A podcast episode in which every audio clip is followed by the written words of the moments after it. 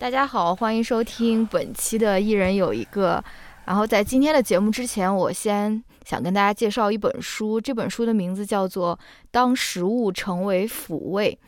呃，这本书和我们之前推荐过的比较严肃的文学类书籍和社科类书籍不太一样，它是一本关于情绪性进食以及改善情绪性进食方法的一本科普书。因为食物在很多情况下会成为我们的抚慰，但是如果你过度依赖于食物来解决情绪问题的话，可能也会造成另外一系列的困扰。所以这本书不仅提供了关于情绪性进食的一些科普，也有可以实际操作的自查清单和实用技能。有关食物，但又不仅仅是讨论食物，其实也是在教我们如何更好的爱自己。所以，如果大家对这本书有兴趣的话，我们会在小宇宙的评论区和微博各抽一名听友送这本书。具体操作的方法，大家可以去我们的微博或者我们的 show notes 里面，嗯，去看。现在就开始今天正式的节目，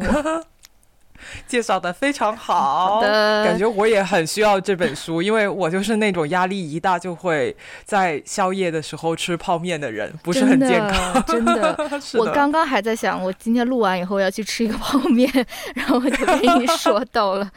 对，嗯，好吧，那我们今天就进入我们正式的一个内容。然后我跟 Francis 也好像很久没有合体了，一月份我们都没有合体，因为对你要。你要解释一下为什么 一月份没有合体录节目？没有，然后在不上录了三期，然后你要解好好解释这个事情，不然大家就是以为我们内讧了，又或者说我抢走了这个播客，改掉了账户密码，让你无法没有没有没有没有，目前还没有啊。哎呀，反正就是一月份就有很多事情了，又是过年，然后我还是开学，反正我开学的时候就压力非常大，也就是不太想做其他的事情。然后 Francis 也是过年的时候也很忙嘛，也在那边做做菜啊什么，然后后面还去宁波参加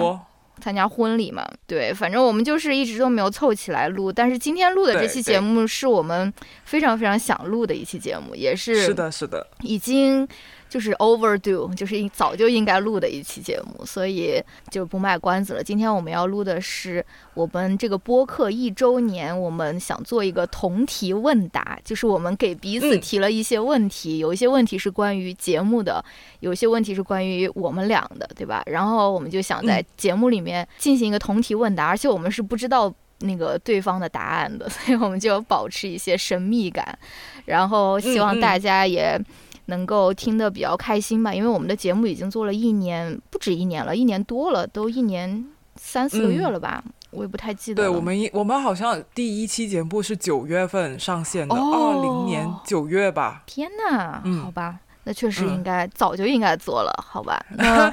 嗯，对，那就是我们今天就来做这个同题问答吧，反正，嗯，对。就是有一些比较辛辣的问题，我们来 看一看彼此都是怎样回应，好吧？呃，那我们先从第一部分开始。第一部分的问题，大部分都是跟我们的节目相关的。呃，我们就一个人念一个问题吧。嗯，好啊，好啊，好吗？那我先来念第一个，因为第一道第一道题是我写的。第一道题目是：节目做了一年多后的今天，它和你的最初构想还一样吗？这个 你先来说。我觉得这不是明摆着的吗？就是不一样了呀。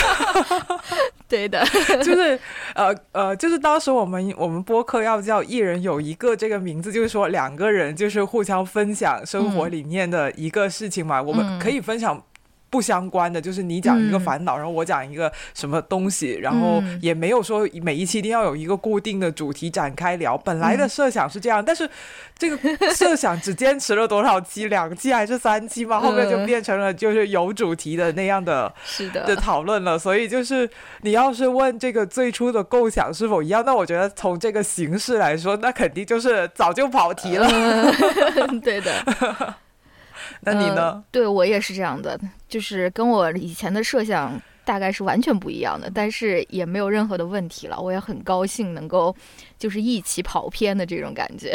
因为我不知道你有没有听过之前就是随机波动最最近一次请那个严一严月上他们节目，因为他们也是一个那种经常被那种捆绑销售的一个那种组合嘛。然后他们最后在那边聊，就是比较靠后了，在那边聊说，就是两个人共同创作会不会有就是对自己初衷的跑偏，类似这样的问题吧。我不知道是严一还是严月，他就说说，他说。呃，创作这件事情，只要多于一个人的话，就一定会与自己的那个构想是有偏差的。但是我也不是说这种偏差是不好的事情，我觉得我非常愿意接受，就这种所谓的这种跑偏。我觉得我们现在的这种方式也挺好的。但是我们如果之后想要重新回归初心，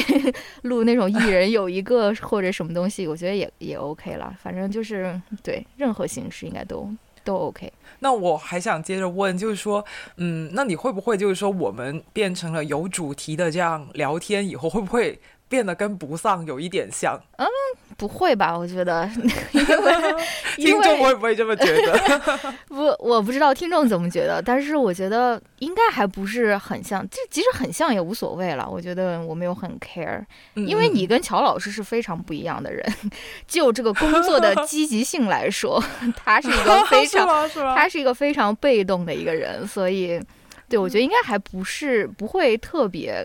特别相似吧，我觉得，嗯。嗯嗯，我我是觉得，就是说，可能我们就是变成主题聊天以后，我们讨论的那些话题，可能会跟不上的话题也是挺像，毕竟都就是因为大家都是差不多的人嘛，然后我们感兴趣的话题啊，然后我们的立场可能观点都会是比较接近的两个播客，但是。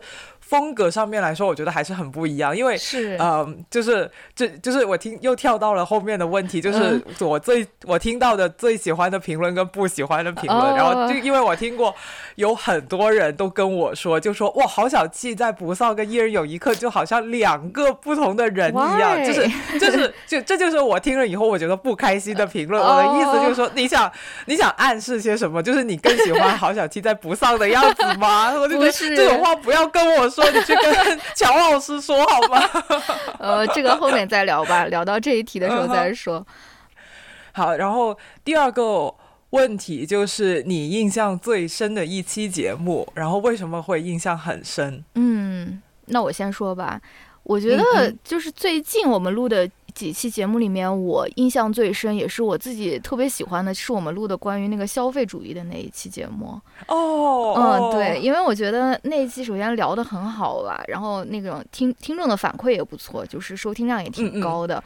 然后我觉得我们好像聊还聊出了一些，就是提纲里面没有列出来的内容，就是在聊天中生发出了一些非常好的一些对话或者一些思考，所以我觉得那一期我特别喜欢，而且我特别喜欢你，嗯嗯，你在那一期里面说的那个关于消费的那个比喻，我特别喜欢，就是说什么 什么上淘宝就像是什么冲进枪林弹雨里面，最后还想要怎么呃就是全身而退或者说什么，所以我就觉得。特别形象，不愧是学中文的，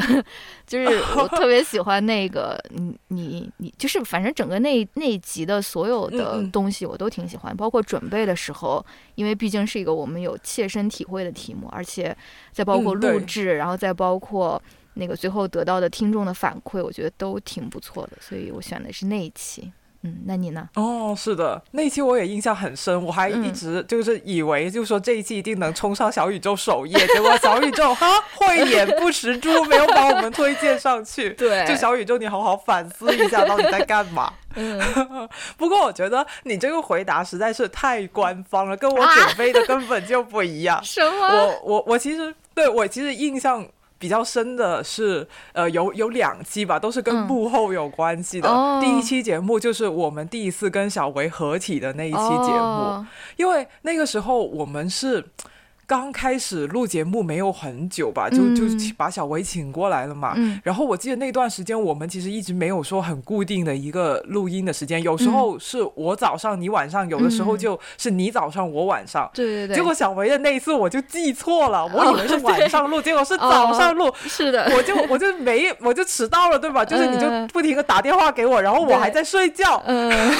然后我就我就我都忘了我洗洗牙就是洗脸刷牙了没有，我就。立马就打开电脑，然后就开始去 去录音了。所以那一期我我觉得就是很手忙脚乱，印象很深。但但我不知道听众有没有听出来，就是我那个睡眼惺忪那个，就是还没睡醒那感觉。我觉得那一期有一个很就是很出乎我意料的一点，就是因为那个时候刚开始录播课，我没有就就说很多经验，我是很紧张的嘛。但是反倒是因为没有睡醒啊，就是想紧张都紧张不起来。我觉得那一期反而是我就是录播课以来状态是最松弛的那一期，就达到了一个意想不到的效果。然后这是我印象对最深的一期。嗯，然后还有另外一个印象很深，就是去九月工作室跟欧阳编辑聊那个看不见的女性那期，那期你不在。对，哇，我觉得我觉得欧阳应该也印象会挺深刻了吧？不知道，就是哇，那那期真的强度太大了，就是聊了很久，然后欧阳就是也很认真，就是。不是我们前面就是有一些正经的问题，就聊这个关于女性的议题啊，然后还有说书是怎么做出来。最后我不是准备了一个游戏环节嘛，就抽签。那个环节我是打算轻松愉快点水水过去的，但是欧阳还是很很高强度的输出，好像就是在在研究生考试答题那样，就是很正经的在回答这要怎么办，要要用什么样的就是理论啊去去回答这个问题。结果。那一期节目真的强度太大了，可能录了一个半小时吧，我最后剪成了一个小时这样子。就那，然后他们工作室那个办公室也没有说非常的。大嘛，然后我们两个就窝在一个桌子上面，然后周围堆满了书，两个人的头凑在一个麦克风上面讲讲讲讲讲讲讲，真的有讲到缺氧的那种感觉。天哪！是的，是的，所以那一期我印象也是很深。哦，这样子，那一期好像是，嗯，你剪完以后，我不是帮你写那个 show notes 嘛？我当时在那个办公室听摸鱼，然后写那个 show notes，我就觉得你们俩就是你的输出也不输欧阳好吗？你也是。那种高频率那种输出，我就觉得哇，你们两个太牛了。就是也可能因为你剪的就是特别紧凑，或者是什么，反正我就觉得哇，你们两个真的好厉害，能够说，就反正就是那一期，我觉得质量还是挺高的，而且对，不光包含了那个书的内容，也包括了。就说这个书是怎么做成的，或者说什么有一些那种幕后八卦的那种感觉，对，哦哦哦，但是这个严肃程度是超超出我预期的，我 本来就是没想到这么这么这么会这么正式，但我我人就是有个习惯，就是说如果对方说了些什么，那我 得。接着跟他说差不多的，然后就差不多长度，就不要让别人觉得好像就只有他说。所以欧阳高强度，我也会觉得我得 我也得高强度，就互相配合，就不就结果就变成了一期就是对很卷的节目。是的，是的，是的。我我以前有听过有人会在那个 KTV 里面开一个包厢，然后录播客，不知道这样子的这种环境会不会可以 让你们就是松弛一些，就是换一个那种 KTV 的那种环境。对，我来问下一期，第三个是每期节目的筹备和制作过程中最喜欢和最不喜欢的部分是什么？嗯，你先讲。嗯，这个对这个问题其实是我写的。哦，我觉得其实。我觉得录播课是一个让我觉得非常开心的事情，就是从写提纲的那一刻，我就已经觉得非常开心。我觉得创作已经开始了，就是哪怕它仅仅只是一个提纲，就很不成形的那个样子。嗯，所以我觉得就是我最喜欢的部分，可能可能就是。都很喜欢，就写提纲喜欢，然后录音喜欢，剪辑我也挺喜欢，因为我觉得剪辑虽然它很麻烦啦，就是，但我觉得它其实就是也是创作的一部分，就相当于说你去编辑一篇稿子，只是只不过你编辑稿子可能就是你在 Word 上面去修改，但是如果你是剪辑播客的话，你就在呃酷乐队上面去去去修改我们的这个原来的这个音频嘛，所以我觉得就说呃录录完了以后再去剪辑，其实它是可以增色我们的这一个节目的这个效果的，所以我也很享受这个部分，我也我也很喜欢，就是说呃在剪辑的时候像是打扮一个玩偶一样，或者说精修自拍那样，就是啊去想一下有什么合适的歌啊，还有找一些呃就是。音效，什么泡泡的声音，虽然也没有用的很多啊，因为比较懒惰，所以就所以我觉得这个过程也是蛮有意思的。嗯。嗯，然后所以就这些都算是我享受的部分，然后我不喜欢的部分，我觉得你应该也感受得到。对，我不知道为什么，就是我觉得呃，就是从嗯。写提纲，然后到录音，然后到剪辑。呃，因为我自己是比较习惯，就是说录完以后就不要隔太久的时间剪，因为这样我还可以记得，就是说我录的时候哪里是精彩的，哪里是不那么精彩，需要剪掉嘛。就所以，我就可以剪的比较高效。所以就是说这么一套下来以后。我就会觉得人很疲倦，就是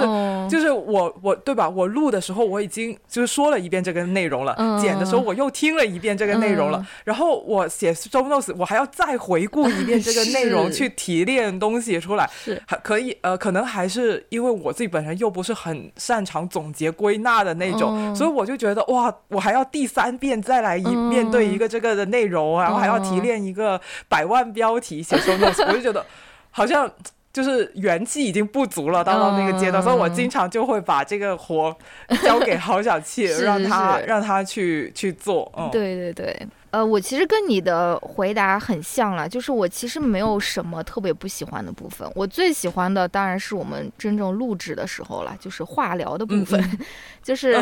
就是很非常像那种嗯心理咨询的那种感觉，反正嗯像心理治疗吧。反正我我当然是最喜欢我们每次录制的部分，但是写提纲，尤其是我们写那种呃一起写提纲嘛，我们是在石墨上面一起写提纲，其实我也挺喜欢的。然后想选题也。挺喜欢的，剪辑也不讨厌，然后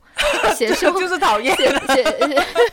就是还 OK 了，就是没有那么喜欢，没有话聊那么喜欢，但是剪辑也是 OK。然后 show notes 我也挺喜欢写的，我不是特别喜欢写，呃，不是特别讨厌写 show notes。你要说讨厌，我可能不是特别像你一样，不是比较看评论，呃，这个对，这个后面会说。然后我我也不是特别。喜欢发那种社交网络吧，就是呃，我们因为我们那个播客的社交媒体都是由你来运营的吗，就是如果 如果是由我来说的话，我肯定就会非常不知道该发些什么，而且你也特别会 P 图啊，或者说找那种哦，对我觉得那个我我不太我不是特别擅长，就是做图啊，然后什么 P 图，然后把那些元素集合在一起，我觉得就是好像不是那么的喜欢做，对。哦，哎，那我们还挺互补的，就是 因为这个。这个作图的部分我也是挺享受的，我觉得也是一个，就是哎，我我一边录音的时候，我就会一边就是想，就是说，哎，我们因为我看过不少电影嘛，我就还蛮蛮喜欢，就是说啊，回想一下自己看过哪个电影、电视剧、哪个剧照是适合用的。然后，其实我的 P 图技术也是很拙劣的，我的那些封面图全部都是在那个 嗯，就是那个黄油相机里面做出来的。嗯，但是我觉得其实我也没有做什么，因为很多时候。那个社交媒体上面发的内容都其实是你的 show notes 里面嗯贴上去的，所以我觉得你的 show notes 是很重要 很重要。好的，我我觉得。对我，我觉得就是说我我剪辑完了以后，然后交给你去写 show notes 的话，其实我觉得也是一个好一些的这样的一个分工。因为就像我说的，我剪辑完，其实我已经对这个内容很熟悉了，所以我就写 show notes 的时候，我反而就会觉得说没有新鲜感，我提炼不出来它的亮点。但是你再去重新听，可能你听的时候已经隔我们那个录音的时间有一段时间了嘛，所以你反而会有那个新鲜感，你就能够抓到一些就是精髓。出来，然后你其实很多时候写那个标题，我觉得我都好好厉害，就是就是 就是既有那种就是怎么说，就是很吸睛的，然后 的那种那种感觉，但是又不会说很低俗，就是在这两个 之间，就是在就是这哗众取宠跟有深度之间一个微妙的平衡。哇，很好的评，很高的评价，对的。那接下来我就问下一个问题，第四个问题就是看到会很开心的评论跟不喜欢的评论，有好想进来回答。怎么回答？我就不怎么看评论，就是我很偶尔会用乔老师的小宇宙看一下不丧和我们那个一人有一个的评论，但是就是我也不太跟偶尔非常偶尔给大家。互动一下，尤其是如果有人问问题的话，我可能会随手答一下，比如说什么背景音乐是什么，我就告诉他在 show notes 里，或者说是什么的。我真的不太看评论，主要是因为我比较玻璃心。就是我之前参加那个，就不像被那个播客夹就是采访了一下的时候，他也有问到说你看不看什么评论呀，或者说如何应对那种不好的评论。然后我的方法其实就是就是都不看，就是好的评论和不好的评论都不看，因为你不能说只看好的就觉得好的是说的是真实的，但是不好的就是不真实的。所以我就觉得，好的评论和不好的评论其实都有不真。真实的成分吧，但是我在想，可能我比较不喜欢的评论，也是最近基于我们的某一些困扰，我我有想了一下，可能就是有一些太没有边界感的评论，我可能不太喜欢受到。嗯嗯，就是就像你之前说的，就是录播客的时候，经常会给大家造成说，我们是就是录播客，它是一个很。亲密性很高的一个媒介了，因为你在听别人，尤其是我们的这个聊天，也是那种比较生活向的那种聊天，可能会带给一些人，就是我们是很相熟的朋友的这种错觉吧。反正如果有一些嗯比较没有边界感的评论，我觉得我可能不太会喜欢受到。对，嗯嗯嗯，我同意，就是真的，就是因为我们在。呃，播客里面经常会聊自己生活上面的一些事情啊，就是成长的经历这些，然后分享了挺多自己的生活，然后又是通过声音的方式，就是传到大家的耳朵里面，可能就会给人一种好像很亲密的那种感觉，然后大家觉得，哎，对我们的了解非常非常多了，好像就是我们真的是他们的。朋友那样确实是是声波里面的朋友，但是现实世界里面其实还是我们跟听众之间其实还是有很多不了解、很陌生的地方的。嗯嗯，对对对。然后你刚才说到你不喜欢看评论嘛，然后我就想到了，就是说我们有一个我们两个都很喜欢的播客，就是那个谈性说爱嘛，就是台湾的那个对对对那个播客，他他好像有一年。不知道一周年还是两周年的时候，他他做的一个特别节目，就是好像是三周年的时候，他特别节目他就是读评论，把他三年以来在这个。因为他们没有小宇宙嘛，所以他们留言就是基本上就是在那个苹果 Podcast 的那个上面写 review，他就三年以来就是把所有的评论全部读了一遍，而且 而且就不管好的不管坏的，骂他的他也读，然后读完以后他都会回应，就如果是夸他，他就说谢谢你；如果提意见，他就会说嗯，我确实是做的不好啊，以后要怎么怎么样这样。然后对我就觉得哇，好勇猛，好勇敢，对这对。然后我还记得那一期节目，他是专门找了一个他特别好。好的朋友坐在旁边，抓着那个朋友的手来念的，就是就是他其实自己也非常紧张，不知道会面对什么样的评论。他那个朋友就完全不出声，就是不参与这个节目，不是嘉宾的，就纯粹精神支持的在他旁边。所以就是就是我觉得这个也可以说明，就是说就是其实每一个可能做内容的人看看评论都是有一点点的心理压力的。是的，是的，是的。嗯嗯，然后。我自己的话，我觉得刚才我也说了，不不喜欢评论，就是大家说，就是说，郝小气在不丧跟一人有一个真的很不一样，就他们一般都不会说他们是更喜欢。你在不丧的样子，还是说你在一人有一个里面的这个样子？但是我就会经常暗自说，你这样跟我说，是不是意思就是说你更喜欢就是郝小七在不丧的样子？因为 呃，很多人都会说很喜欢你跟乔老师那个默契啊，跟火花，觉得你在那边会更活泼嘛。所以我就会觉得说，嗯，这我也知道这一点，但是你不要跟我说，你去跟乔老师说 行吗？但是，但是我跟你说，有一个我身边的朋友，他也听我们节目，他听我们两个节目，然后他反而说。说他更喜欢我在《一人有一个》里面的样子。他说这个更像真的我，我也不知道这是什么意思。对，他说 我在，他该不会是你的学生吧？不是，不是我学生，就是听过你上课的样子，所以觉得你在这边就是这个正经一点的。不是，不是，不是，他不是学生。对，他是说什么？我不知道他是为什么说什么更像我了。但是我觉得大家可以把思路打开一点，就是人是有很多面相的，就是这个都是我，对吧？就是不一定是。哪一哪一个才是什么真的我，或者什么？这都是真的我。对啊，就是如果 如果好想七都是一个人设的话，那就是就没有意思啦。那我们为什么要做两个播客？就是当时我。小小七想要再开一个新的播客，也是觉得啊有一些话题好像乔老师不是很感兴趣，那我就要去再开一个播客去 去聊一下这样。嗯，然后哦还最后吧，就是我喜欢的评论，就看看会很开心的评论。其实所有的评论我都会看，而且我是经常上去看评论的那样。我没有说很害怕看评论了，因为我我觉得我们的听众还是比较好的，就是没有说留一些比较讨厌的评论。我也没有人笑我们说啊什么经常笑，我觉得这个还是蛮蛮好的。对我们的评论区还是很很友好，还是鼓励啊，还有相关的分享比较多，所以我经常会觉得就是说，嗯。我能在评论区里面找到继续录节目的这个动力，而不是说被评评论区辣了眼睛，然后心很塞。好像这个这个不是很多，所以我我觉得大部分的评论我都是让我非常开心，而且我每一条都看了，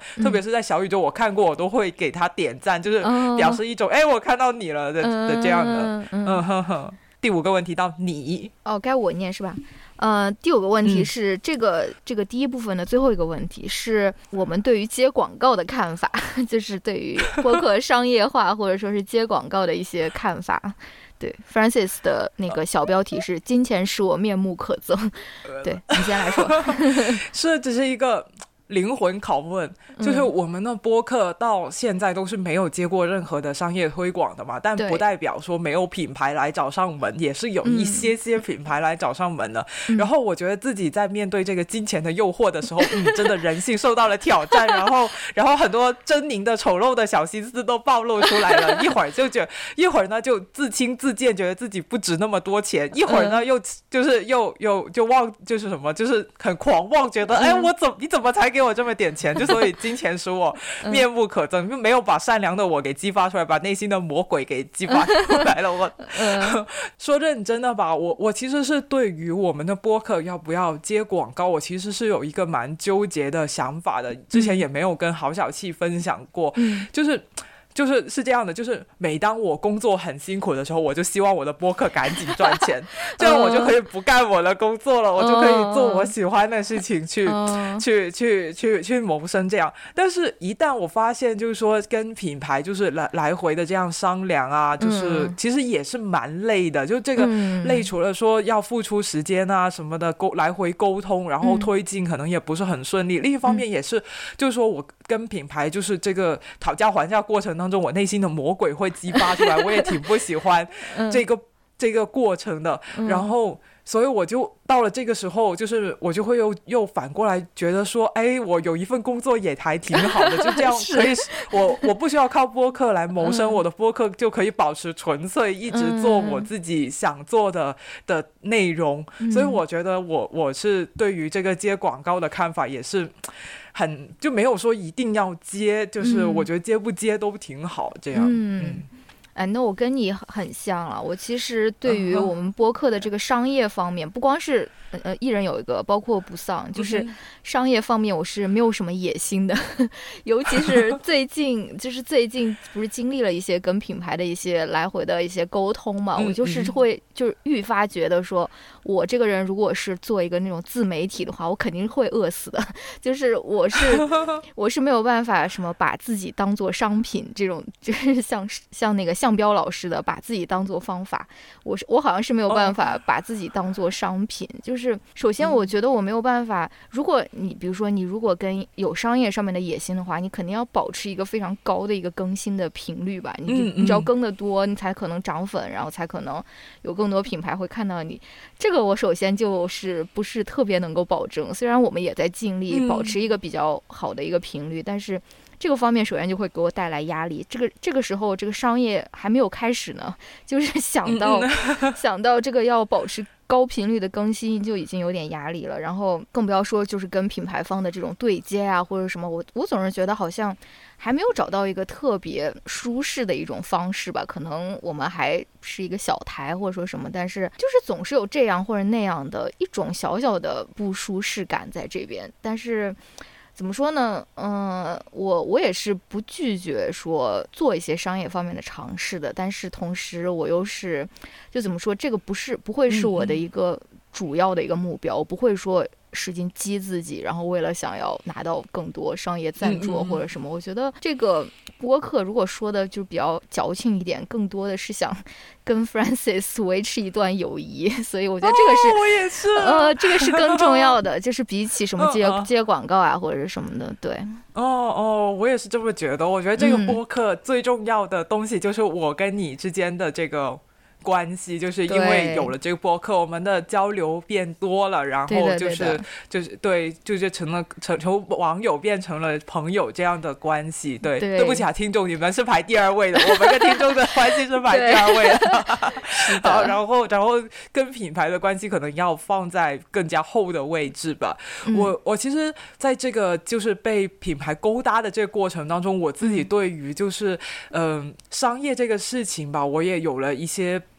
就是不一样的看法。我以前就是会觉得说，哎，光是听众喜欢我们的节目不够，就是听众在留评论区里面表达说，哎，我很喜欢你们节目，有听了以后有什么什么感想，然后很多人点赞呀，或者说收听啊。我以前会总是觉得这些东西不够，就是只有有品牌来投放了，肯愿意在我们身上砸钱，才能真正说明我们的这个呃价值是有价值的。就是就是觉得金钱上的肯定是高于。语言上的肯定，以前是会有这样的想法的，后来就是跟品牌接触多了以后，我就不这么想了，因为我觉得。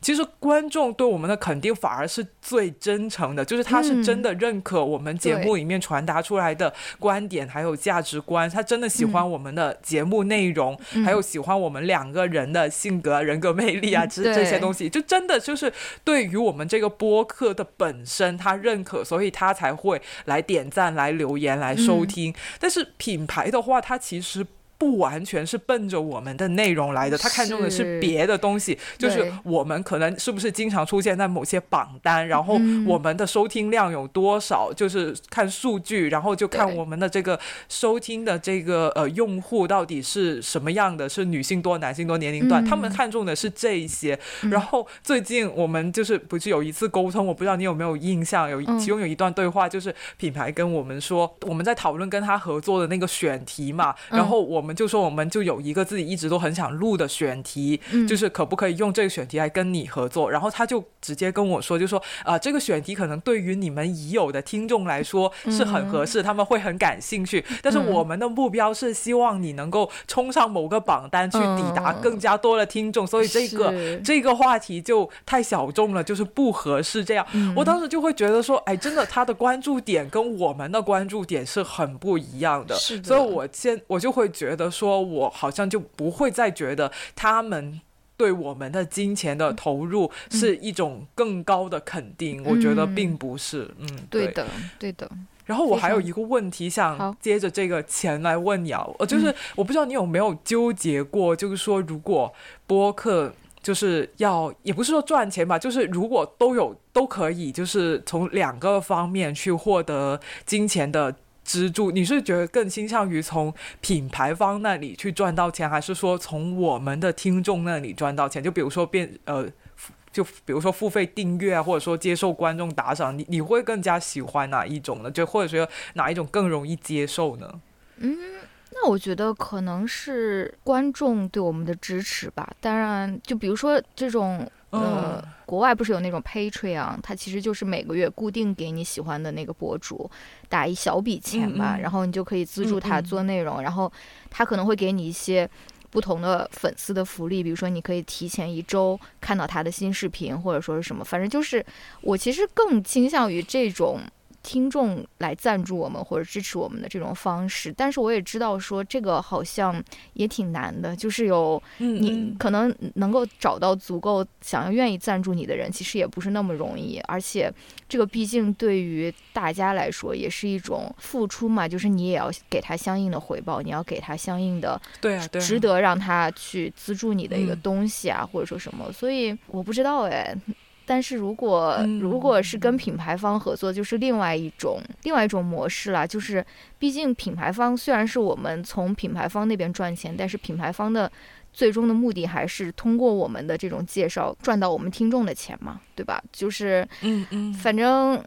怎么说呢，就是可能呃，如果是有这种什么第三方赚差价的话，那不如听众直接把钱给我们，就是呃，回到这个第一第一种模式。我不知道了，我不是一个在商业方面有很多思考的人，我是有很多批判，但是好像没有什么。我每次那个就是我跟你说我那个有 MBA 的那个朋友，每次来我家，他就他就特别着急说，你怎么还没有那种 monetize 你的这个播客？就是他每次都要说一遍，说你你打算什么时候 monetize 你的这个播客？我就，啊，我就很很佛系了。那那你怎么想的？我其实是我也是像你一样，就是没有什么商业头脑的，就是很不会赚钱的那一种。但我会经常思考，就是怎样赚钱才会更加道德一点点。所以就啊，就这样想的话，你就很难赚大钱了。老实说，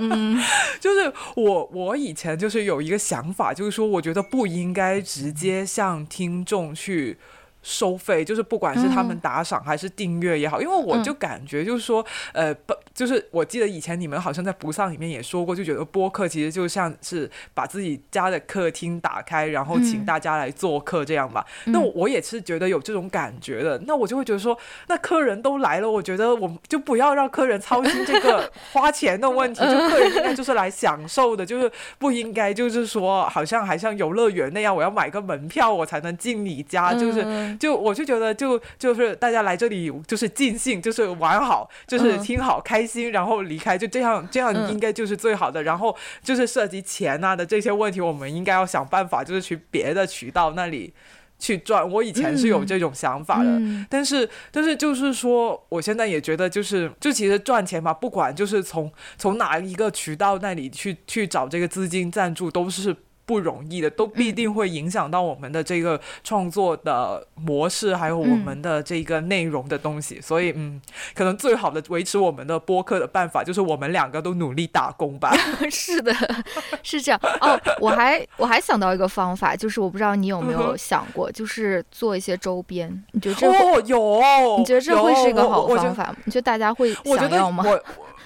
呃，我觉得大家是想要，就我觉得我我其实是有思考过这个，但是不一定要说今年完成，就是我希望就是我们的我们将来有一天能够出周边，嗯，呃，我觉得我是因为单纯我觉得这个事情会是一个很好玩的事情，就是因为它也是一种创作跟表达嘛，然后也是一种跟我们的听众维持联系的一种方式。我是因为这个，所以我觉得哎，我想要去尝试这个事情，但是我觉得应该不太可能在这个事情里面赚到多少钱。钱，嗯，哦，是的。不过，哎，你最近有没有看姜思达他他出的周边？他播客十几个好搞笑，对，好搞笑，真的很搞笑。很大的杯子。哦，对的，对，昨晚不该喝还是什么？对对对，太搞笑，对对对对，呃，很好玩。所以我觉得还是，嗯。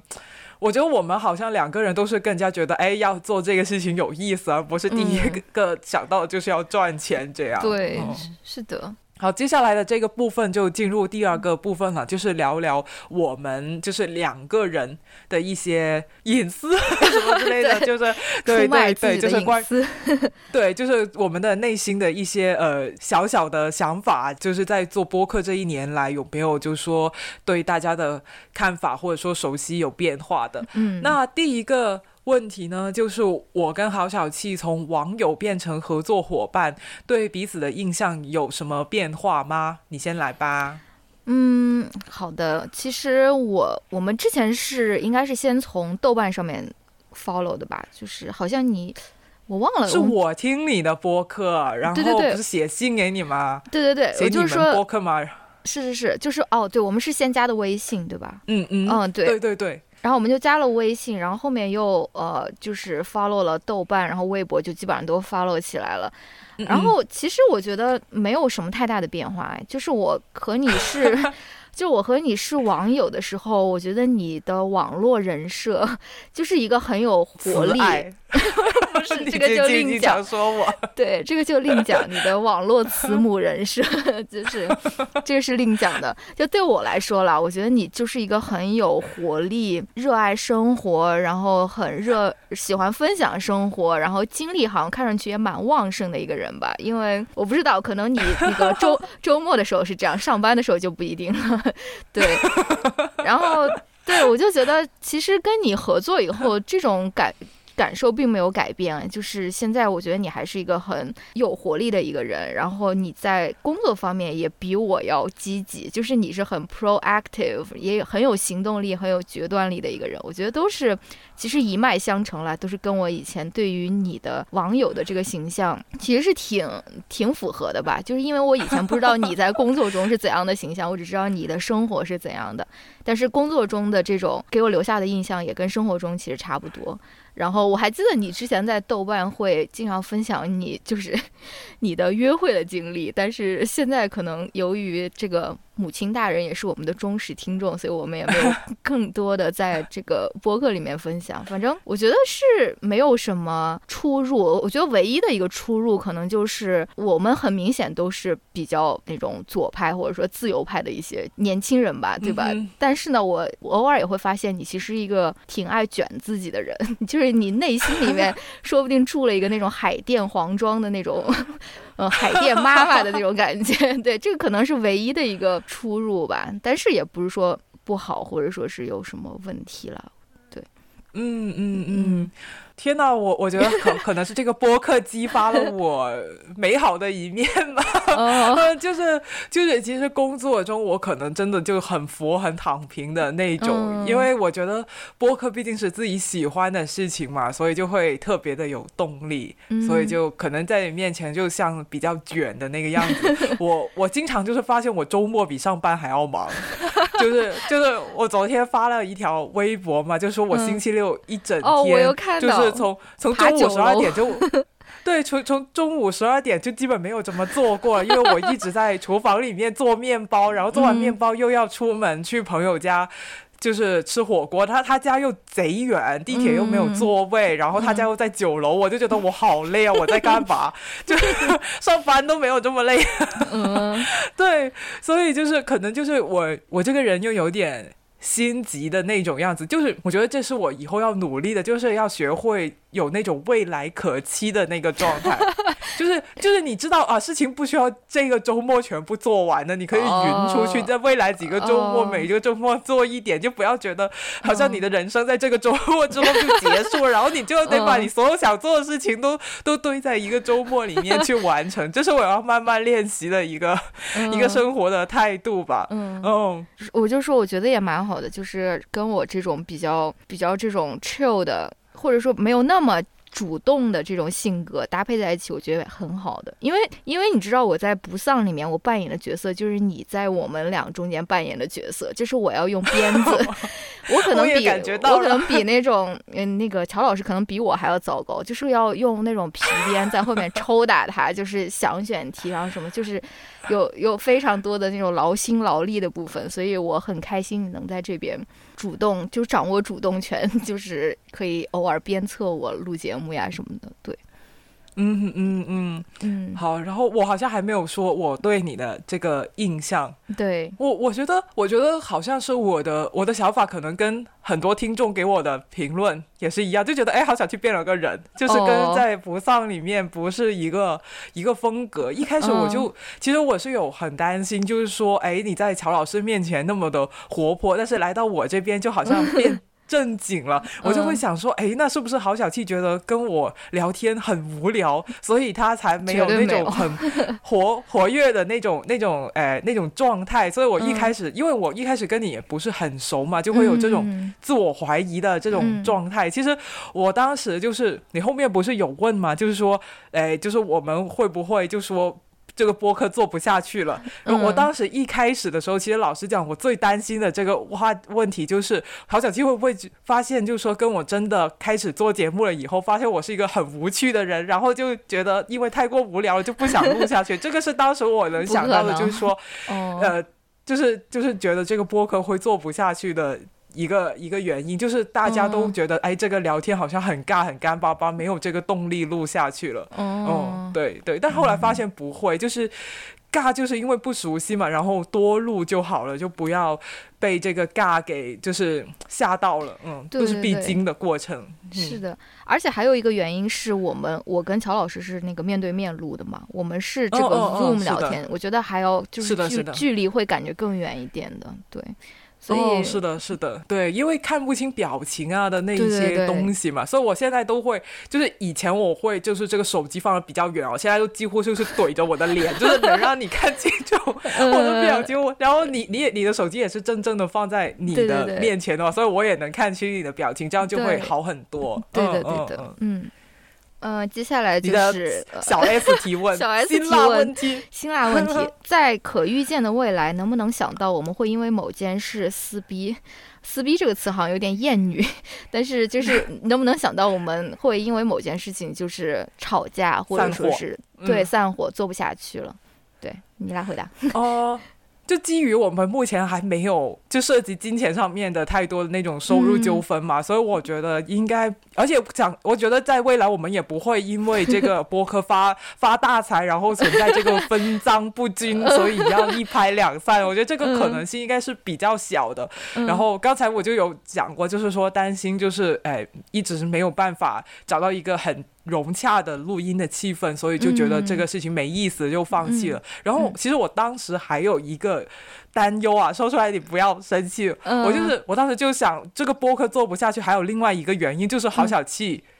要生小孩了，就是因为你变成妈妈，你就会很忙嘛，然后可能就没有很多时间去同时兼顾两个播客。当时我觉得这个也有可能是一个原因。然后，但是我又觉得说。就是哪怕就是我们从第一期节录节目的时候你就已经怀孕了，那到你生之前都还有十个月的时间嘛？那这十个月还是可以录的，那就先录再说了，就不要想那么远的事情。对，所以所以我后来后来我也觉得，就是因为我觉得是我。之前在就是我们的零第零期我也讲过，我觉得就是说你能愿意跟我说一起录节目，我觉得是一个很难得的机会，因为我我从来没有录过播客嘛。然后如果是我自己做的话，就是我就是一个小透明，就是但是你已经有人认识你了嘛，所以我就会觉得说跟你一起录的话，我可能会就更能找到那个做节目的这个成就感，因为肯定会有不少以前不上的听众追着你来到了新节目，然后我就会能收到很。多人的反馈嘛，但如果我自己从小透明开始的话，可能就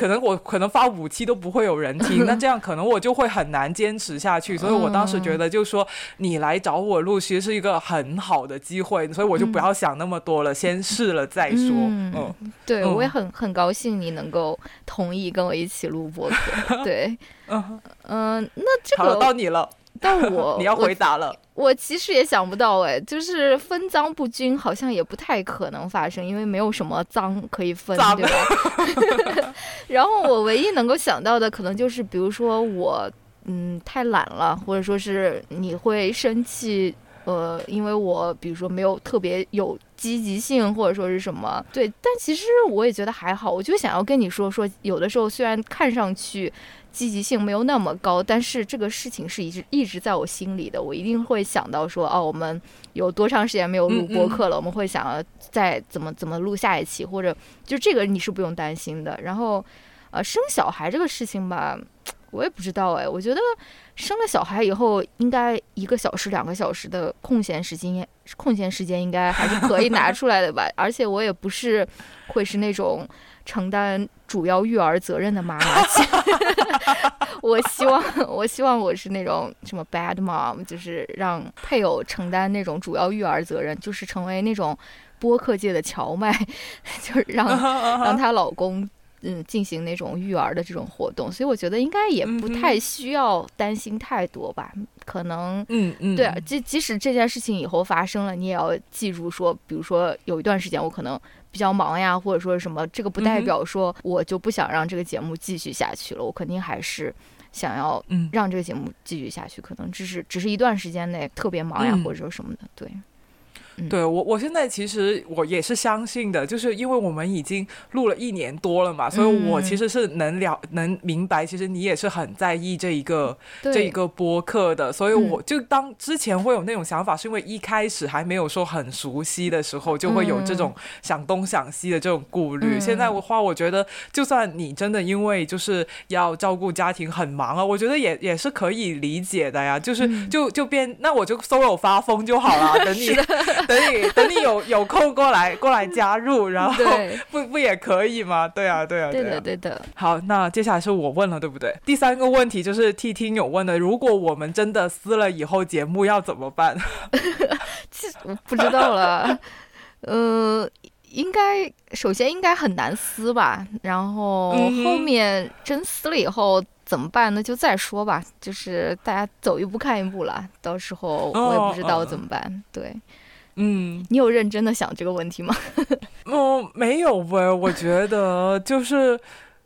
就是怎么说呢？我我觉得嗯。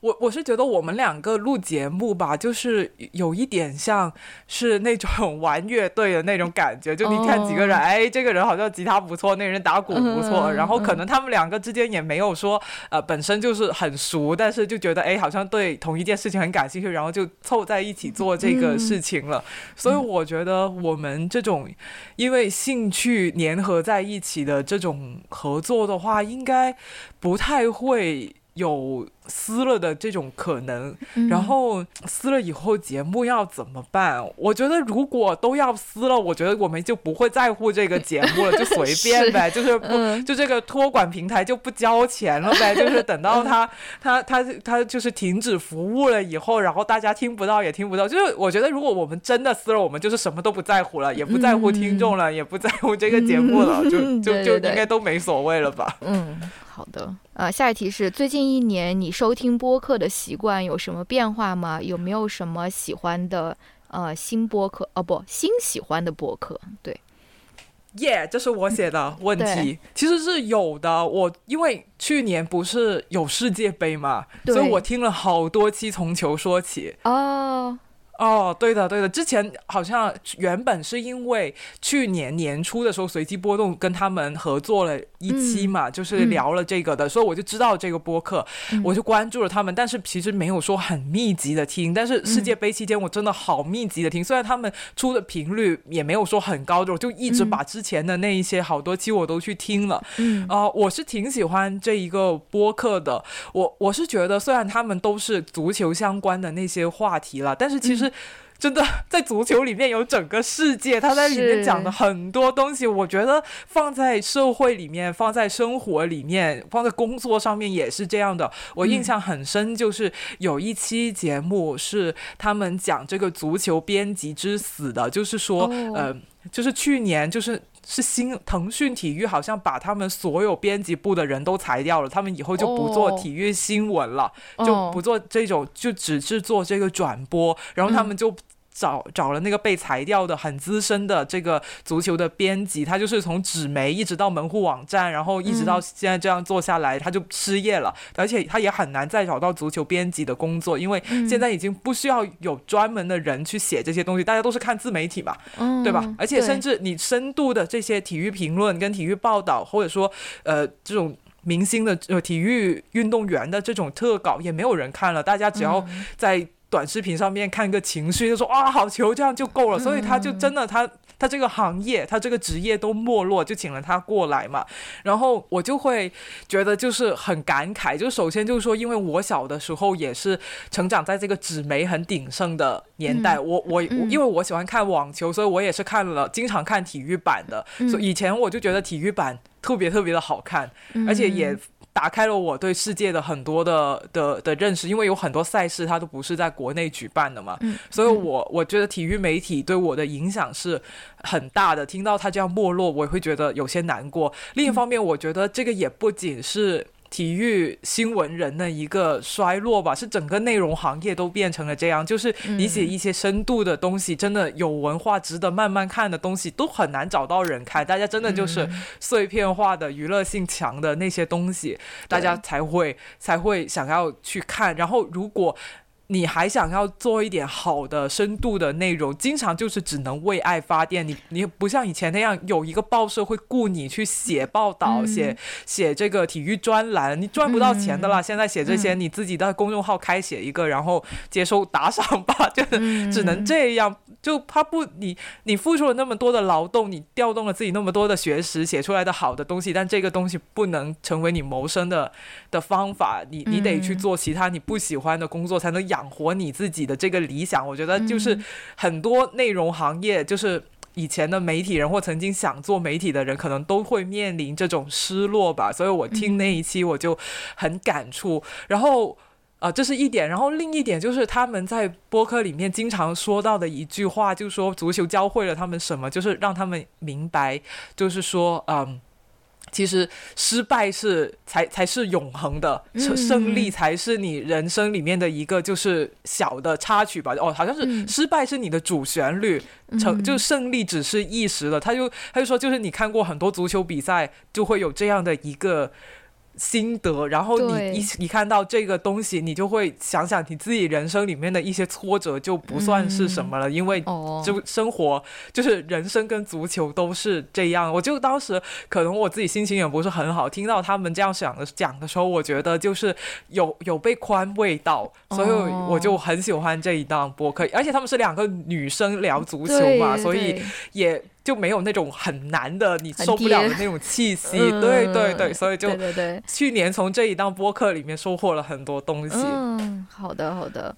嗯，我其实也是去年听播客听的比较少了，然后偶尔就打开小宇宙的首页，就觉得哇，好多播客，而且很多播客都在教教我做事的感觉，就是我就不太喜欢被教做事，所以。就去年整体听，因为去年一整年也就是心情比较不好啦，然后呃，所以就是有意识的就少去听一些有，比如说有关新闻啊，或者说什么时事啊那些播客了。但是你如果让我推荐或者想的话，我可能从去年开始听那个马莎莎和推迪他们的那个心动女孩吧。对，而且也不是很早，就是从年快年底了才开始听的，就是大概十一月份才开始听的吧。反正我就觉得挺好，挺好听的。嗯嗯，首先就是他们有呃，让我有一些就是怎么说？因为我以前一直看马莎莎的 vlog 嘛，然后马莎莎的 vlog 里面，推迪不也经常出镜啊，或者说什么的。嗯嗯，就是在我看来，马莎莎好像是那个比较，就是他们两个其实都很内向，但马莎莎可能算是比较外向或是有表达欲的一个人吧。但是我听了他们播客以后，我就觉得，哎，好像是相反，好像是。对，好像是推迪，他特别有那种表达欲，而且他也是很有就很有态度的一个人吧，就是他也很不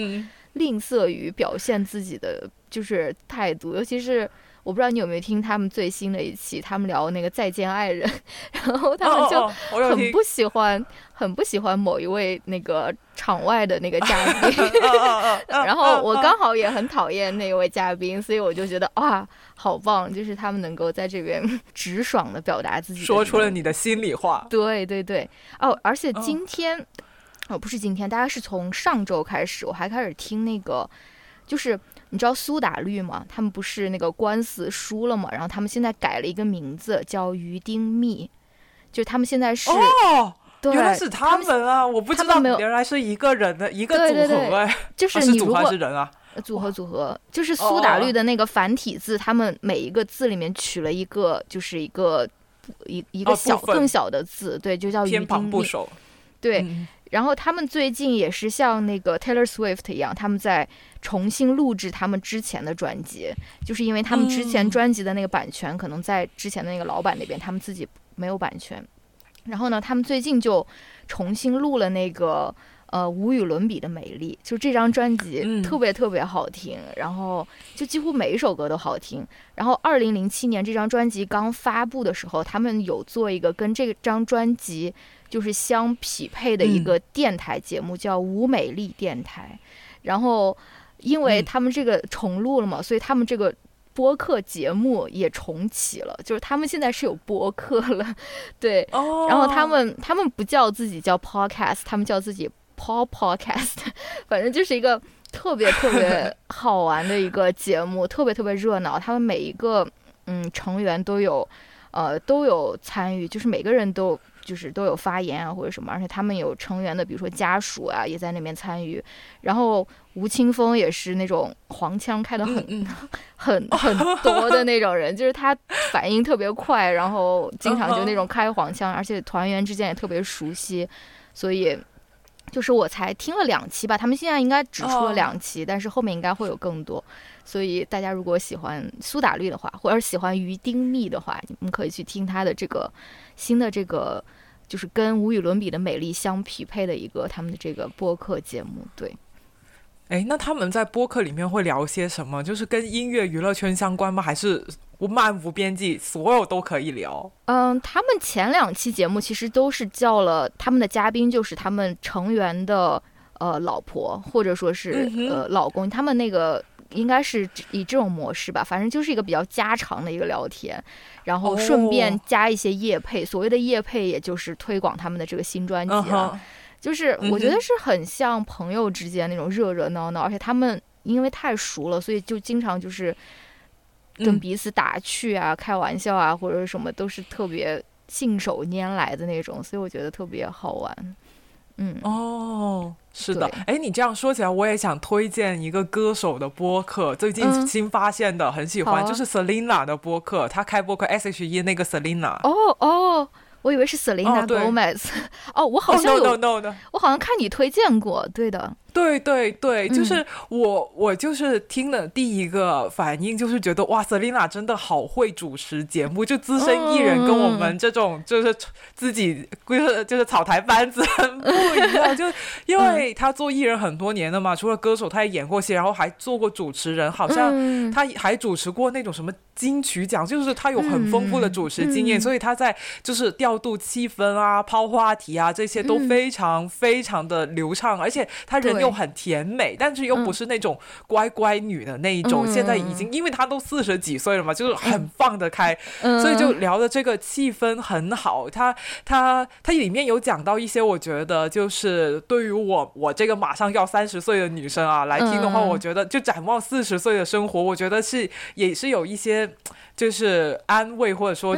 可以带给我一些希望的。就是比如说，她就说她以前呃，他四十一岁生日，他就讲他怎么过。他就说他去夜店了，然后好像说那是他第一次去夜店。他说为什么他以前从来没有去过夜店呢？原因就是他说因为年轻的时候，他说。啊，他说，因为年轻的时候，我不是站在下面看人家表演呐，我就是在台上表演的那一个啊。然后我就觉得，哦，对哦，巨星，确实是，确实是。然后，然后他又说，因为他年轻的时候，他很怕被人拍到，就说他去夜店，然后就说他形象不好，他很怕这些舆论。他说，但是现在我已经四十一岁了，我已经不怕了，所以他就去了夜店，这样。然后。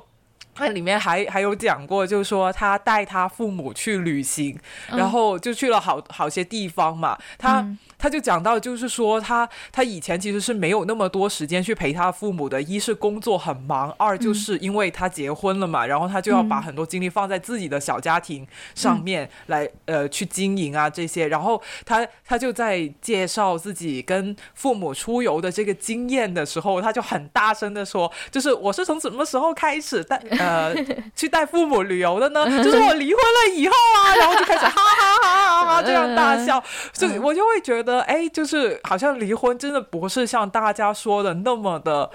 惨，或者说你如果一直未婚，跟父母有一个很好的关系，也不是一个 loser，其实是对，其实也是很美好的生活经历，因为你可以有更多的时间，就是跟你自己的父母相处，创造美好的回忆。其实不一定就说跟你的伴侣，或者说跟你的婆家相处在一起才是更好的生活。虽然主流社会觉得就是你肯定是要跟。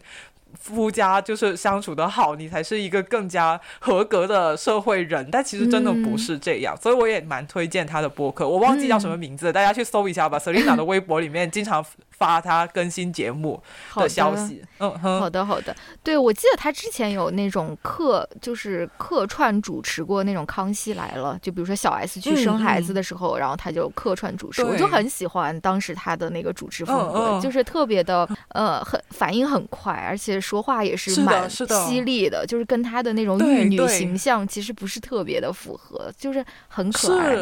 嗯，是的，是的，很推荐。是的，是的，好哦。我其实还想推荐最后一个博客，就是我最近经常听的，而且我觉得挺适合推荐，现在推荐给大家。但是是一个英文的博客，就是那个 Dan Savage 他的博客，就是 Dan Savage 就是美国非常有名的一个情感导师，他可能就是 就是接受大家那种情感方面的那种两性方面的提问，就是已经三十多年了那种，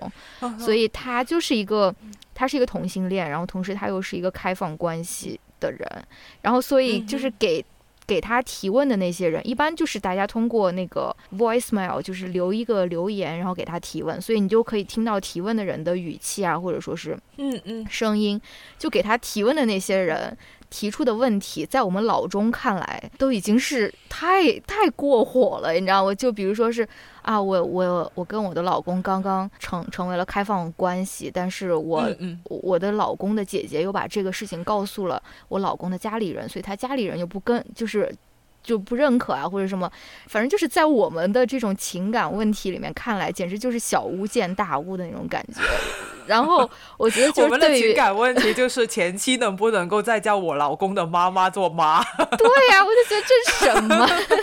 这有什么好 好讨论的？我觉得就是对于我们来说，这个播客就是一剂猛药，就是你如果想要对你的亲密关系就是更加豁达，然后。那个态度更加豁达的去看待的话，我们可以就是听一听他的博客，就是真的就是很多剂猛药的那种感觉。对，嗯嗯嗯，好的，还可以练一下英语听力。是的，是的。好，那接下来是是是我问你对吧？对。对，好，那接下来那个问题呢，其实是跟上面那个问题接着问下来的，就是那你有，就是因为我们现在也也有播客嘛，你有两个播客，然后就是，所以我们不纯，虽然我们也听很多播客，但是我们不纯粹只是一个听众了，也是一个播客的主理人。那会不会从这一个角度，你再去看别的播客、别的主播的时候，你会不会有一些就是你会比较欣赏的？播客的主播就不仅仅是他们创作内容，可能还有他们就是他们怎么经营这个播客这个事情，让你觉得你还还是蛮佩服、蛮欣赏的。哦，那我好像 没有理解对你的这个问题，因为我好像还是在推荐马莎莎和推迪他们两个，但是他们两个好像在对于播客的经营方面没有什么。怎么说？我觉得也就是跟我们差不多吧，没有好像没有说什么特别激自己或者特别卷自己、特别高效的那种感觉。但是我有一个呃，就是刚想的，就是我不知道你听不听那个哦妈妈，就是那个他的那个 Simona 的那个。Simona 很猛，Simona 就是他哦，这是是，他好猛哎！我不知道他会不会听到我们这个播客了。反正 Simona 就是他的另外一个网络 ID 是穿堂风了。大家如果知道他的话，呃，他就是同时能够做好多好多件事，而且他特别特别有行动力。因为我跟他录过一期播客，我跟他录过一期播客，然后大概就是我们呃敲定好要录什么。之后大概五分钟吧，他就说：“我能不能给你打个电话，我们来聊聊一下。”然后当时我好像马上要出去遛狗，然后我就震惊了，我说：“哇，他也太有行动力了！就是他这样 就把这个计划就推行下去了。反正可能是他是，我觉得。”这方面可能能够向他学习一些吧，就是如何更加 更加 高效。这真的是你的心里 话吗？你摸着你的良心说，你真的想要更卷吗？我要这个就是我，我觉得我肯定是做不到他的那种程度了。但是他是一个我怎么说羡慕的一个对象吧？我觉得他很厉害，因为他还有其他的职业，就他有很多份不同的那种。他好像有两个播客，是不是？他乡是不是也是有一个播客的？我怎么记得他不止一个播 客？对他有哦妈妈，还有他乡。对对啊，两个播客。他是我一个很佩服的一个播客主理人。对。哦，对的，而且而且他还拉了一个女主播的群，我觉得这个事情也是很有魄力的，就是把就是他认识的，就是做播客的内容创作的女性拉了一个群，然后大家就可以在里面交流一些关于就是播客制作的一些呃问题啊，或者说互相安利自己新做的播客，我觉得这个也是一个呃很有呃格局的一个做 做法，对对，就不仅只是想着自是。自己还想着行业就这样，就是创造这种一个环境，可以大家互相交流、互相帮助。我觉得真的是有魄力、有眼界才能做出来。而且他他不仅做播客，他还有那个呃 newsletter，对他 newsletter 是要订阅的，所以他而且他也一直很努力的去摸索，就是说到底怎样才可以，就是做这个播客可以，或者说做内容创作可以养活他自己。虽然他有一份全职的工作。他就他不仅仅是想着就是说变现，他还是想要就是找到一个可持续的，然后又可以比较道德的赚钱的这样的一个方式。我就是我对我能感觉到他他有这些尝试，而且他的播客他是不是还建了听众群？我知道他乡是有群的，是吧？是不是有动漫小组？还是还是还是有群？嗯，哦，对，你看，就是就是他他又有另外的网站，好像他是他乡应该是有。对对，我就哦，对对，我就想说，就是他还要经营这个 community，就这个社群，哇，简直了，一个人哦，一个人做这些 事情还要打工哦，哎，天呐，真的太佩服了，太佩服了。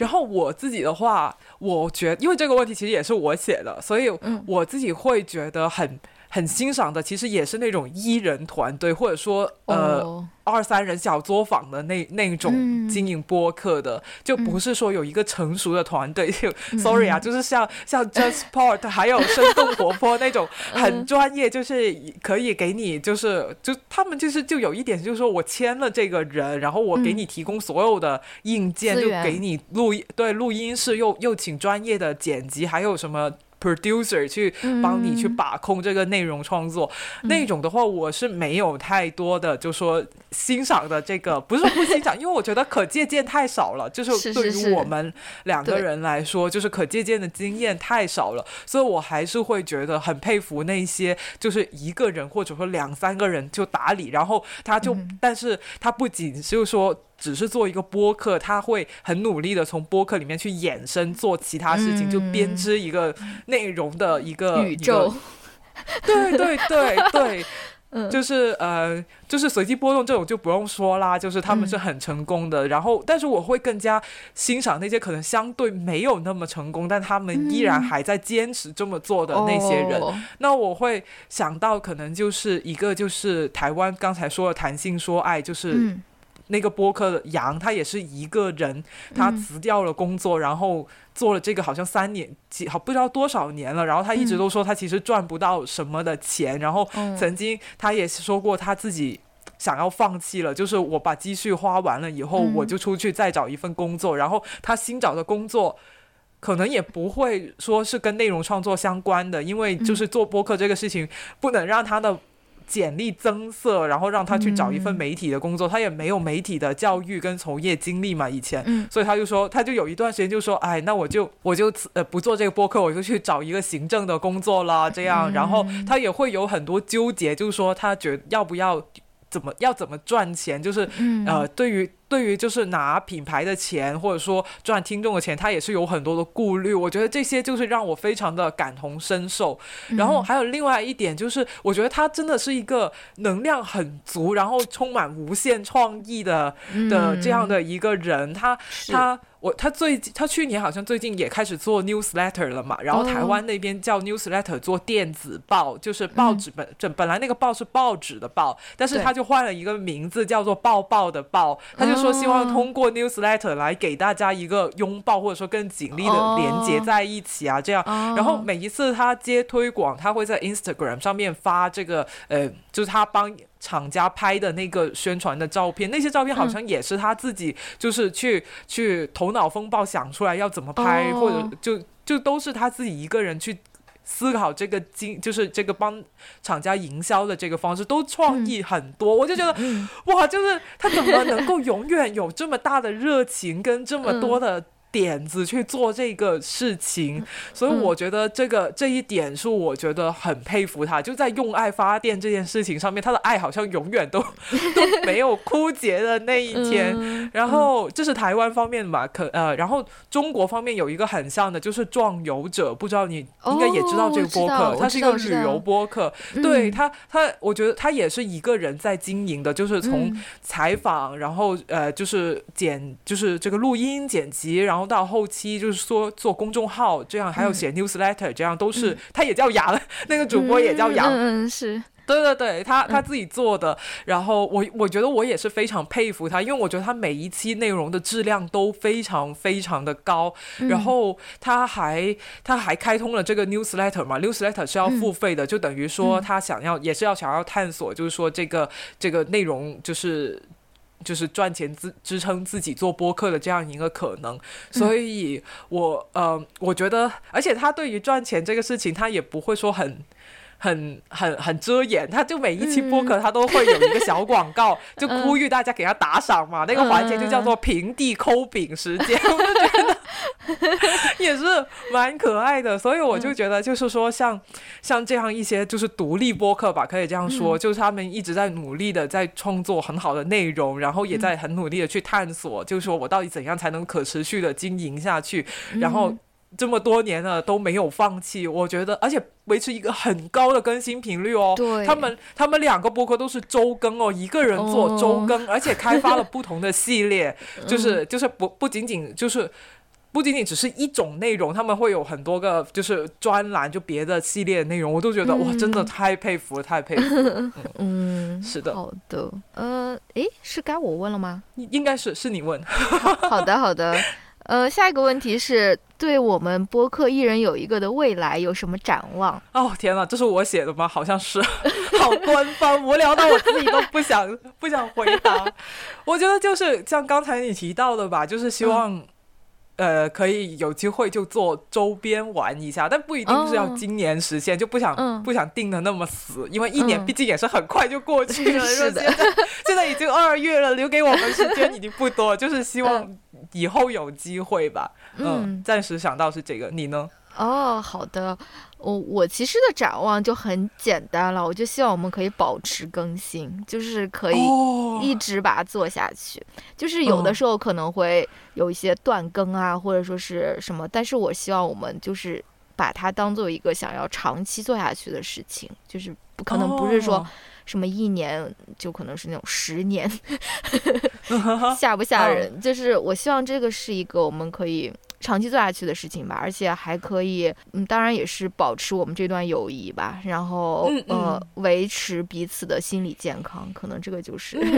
这个就是对未来的展望，对。哦，是的，是的，嗯嗯，我觉得你之前不是有提到，就是说关于就是那个更新频率嘛，就是说如果你要双商业化，想要赚钱，就要维持一个很高的频率，因为这样才可以让播客有更多的曝光度。其实我。我其实一开始我们商量做这播客的时候，我当时就希望，哎，能不能够一个月更两期？但其实好像到后面，我们基本都是一个月更一期，然后有很多听众都会来催更，有人就说，哎，内容是很好，就是更新的速度慢了一点，这样我就会说勿卷勿卷，不要卷。就其实。呃，听起来一个月一期，真的可能对于听众来说是一个很比较慢的一个更新周期。但是我觉得对于我们来说，我觉得这个创作周期应该算是刚刚好，很正常。因为对，对我我经常其实就是有，就是比如说我们录完吧，然后可能到距离你剪辑完到最后发，可能中间也隔个四五天了。然后其实。就只剩下三周的时间，又要录下一期这样子，所以，我我其实经常对于我自己做播客来说，我是有一种就觉得，哎，好像上一期都没过多久，怎么又到了下个月又要开始要录新一期？但我我倒不是说有一种就觉得说很大的负担不想录了，而是觉得。其实，因为我们是那种生活聊天类的节目吧，你很频繁的话，我的生活也没发生什么变化，你也没有什么好聊的，对吧？这个星期跟上个星期差不多，有什么好讲的？所以我觉得，可能对于我们来说，就是一个月一次，我觉得就是其实是一个还是蛮合适的频率。然后我也很认同你说，就是其实维持就是一个很好的。很好的的的未来了，因为就是我记得你你好像在不丧里面，你跟乔老师的愿望也是这样的，就是维持，就是不就是就是就是蛮蛮好的，对对对，就因因为呃过去的话，我也会觉得就是说，哎，好像一定要发展，就是今年比去年要有什么突破，然后越来越大，越来越强，是这这样，就是但是可能，但是最近的话，就是我有一个朋友，就是。呃，也是我们一起爬山的嘛。然后我们我们这个登山队不是一直都是小作坊这样，自己兴趣也没有说想要变成商业团啊这样的。就而且现在也都做了好几年，就之前就一直有说就是要不要就是做大做强。但是我们其中有个朋友就说，其实维持就已经很不错了，就是没有说。你小作坊就一定比团队要差，然后团队又一定比开公司要差？我觉得没有，就是你小规模小作坊也有它的可爱跟灵活的地方。其实真的你觉得觉得自己现在这样状态好就是 OK，没有就必定一定要说你一定要增长，不增长你就是倒退，就不需要这样给自己压力。嗯，那我还想到一个，就是刚刚想到的一个小小的展望，就是我希望我们某天可以在在一起录一期博客，就是面对面录一期博客。对，可以了，可以了，现在已经不需要那个，不需要那个隔离了，就是现在出境已经对方便很多。就关键就是这一期到底是在美国录还是在中国录了，这是都唯一悬念了。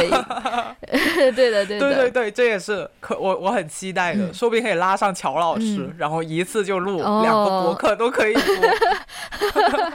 嗯，好的。然后这个时候你就会人格分裂，你一时一一会儿就变成了一个活泼的海角气，一会儿就变成那个正经的好小气。嗯，接下来是我问，对吧？最后一道问题。是的，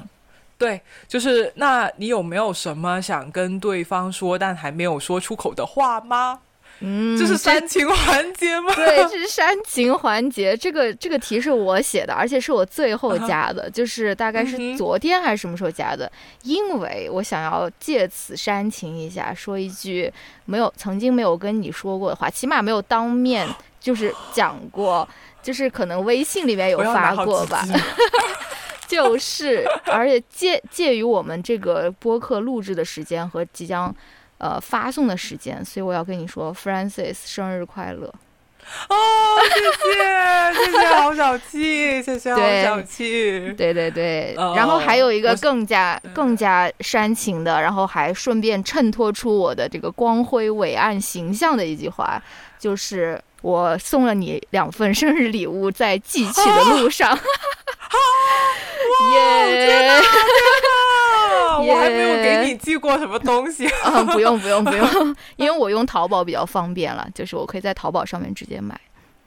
哦哇天哪！谢谢我，我觉得这个是我自己就是没有说。做的很好的地方，就是我就是不是那种很有小心思的那种，就不会就是其实我一直都是那种经常去别人吃饭就什么都不带的，去别人家吃饭什么都不带的那种，不像有一些朋友他们就会呃就是很很有礼貌，会带一点花或带点酒带点水果上去。我我经常就是想不起那个 那个事情，所以我这个也是我就是最近想要就。这些年，就是希望未来可以慢慢的就是培养起这种，就是我觉得也不仅是一种礼貌，就是一种认真对待生活吧，不要那么的就干巴巴那样子。对，所以你这样做，我觉得很感动。我又想起了我自己在这方面做的很不够。耶啊，你这个这个，因为你新加的嘛，然后我也我现在看到我也没有就是提前准备好。嗯，我觉得就是嗯。哦，这个可能我也很少跟你说，就是我觉得，就是这个播客有你真的很好，就是所以我觉得就是。有很多事情就是让我觉得，就是我们两个可以互相扛着的，有有可以互相有商有量，我觉得这感觉非常的好。因为我自己以前其实是那种，就是觉得就是独来独往，一个人把事情干干完就是最好，因为这样你就不需要跟别人沟通，然后因为沟通必定就会有意见不合、有摩擦的这个地方。以前我是很回避这种冲突，就一点点冲突我都不知道该怎么办，所以我就觉得干脆不跟人合作。都我自己来的话，就是对我也好，对别人也好，因为我会有一种，就是觉得如果对方跟我意见不合，然后我要说服他，就是我在改变他，那对方一定也很不希望被改变，他也会很痛苦。所以我一直对这个事情，对合作这个事情，或者说互相依靠这个事情，是有一些负面的看法的。但是我觉得跟你合作的这一个呃过程，就是。让我少了很多这方面的顾虑，因为我觉得，其实你想起来，我们这个合作应该算是很高难度的合作，因为毕竟一直没有在现实生活里面见过面，然后我们又有时差，所以就是其实你如果就是。在就这都会给我们的这个合作关系带来很多不确定的因素，但是很多次就是无论是说遇遇到了一些就是棘手的问题跟品牌的沟通，又或者说有一些呃比较让人烦恼的一些评论什么的，我都可以跟你分享。然后说不定你以前已经有过相关的经验了，就可以告诉我说应该要怎么处理。然后在我自我怀疑的时候，告诉我不要做宋宁峰，不要怀疑自己。对，我我觉得，我觉得这都这都让我觉得，就是说，哎，有一个人可以帮我从另外一方面去思考问题，是可以让我就是更加轻松的，就体会到了合作的乐趣。而且你，因为就是我觉得我们刚才前面讲了，我们两个其实。就是在工作的这个呃风格上面也是蛮互补的，就是你喜欢的部分可能是我不喜欢的，然后就是然后这个所以就是不会说两个很相近的人碰在了一起啊，然后就比如说我就是有点卷的，然后如果你也很卷，你也很完美主义的话，那我只会更辛苦。就以前我会觉得说，哎，如果要选人合作，一定要找一个跟自己很一样的，这样你们才不会。有矛盾，但现在我觉得发现好像哎有分歧有差异，其实也是一个好事情。所以我觉得在跟你做播客这个过程里面，就是让我对呃。就是人与人之间合作有了更多的信心，更会就是学着欣赏人与人之间的差异，就让我这个心灵有了一个性格上面有一个成长。对，就是我觉得这是在一年多做播客的过程里面，我自己觉得很大收获的一个地方。嗯好的，谢谢郝小气。也经常提醒你要做那种网络渣男，不要做网络慈母。是的，是的，我未来要继续努力。对。嗯，好的，那我们今今天这期也就录的差不多了。最后也要想感谢上过我们节目的朋友，好像只有一位吧，是小维吗？两位，小维还有欧阳。哦，欧阳，欧阳，哦，sorry，欧阳。然后也要那个感谢给我们送书的编辑，还有联系过我们的品牌。更重要的是，要感谢我们的听众。然后，听众里面，尤其是特别感谢 Francis 和我的妈妈，因为他们可能是我们那个小宇宙年度总结中，什么多少个人把所有的节目都听完了，其中有两个听众应该就是我的妈妈和你的妈妈，对，对，所以有十三个人一期不落全部听完了，对，就是有两，有肯定就是一个我妈，一个就是你妈，然后 在在这里也感谢另外的十一个就是这么捧场的朋友，对对对，好的。那要不今天就先录到这边。嗯好的。嗯那我们下期再见拜拜。好拜拜。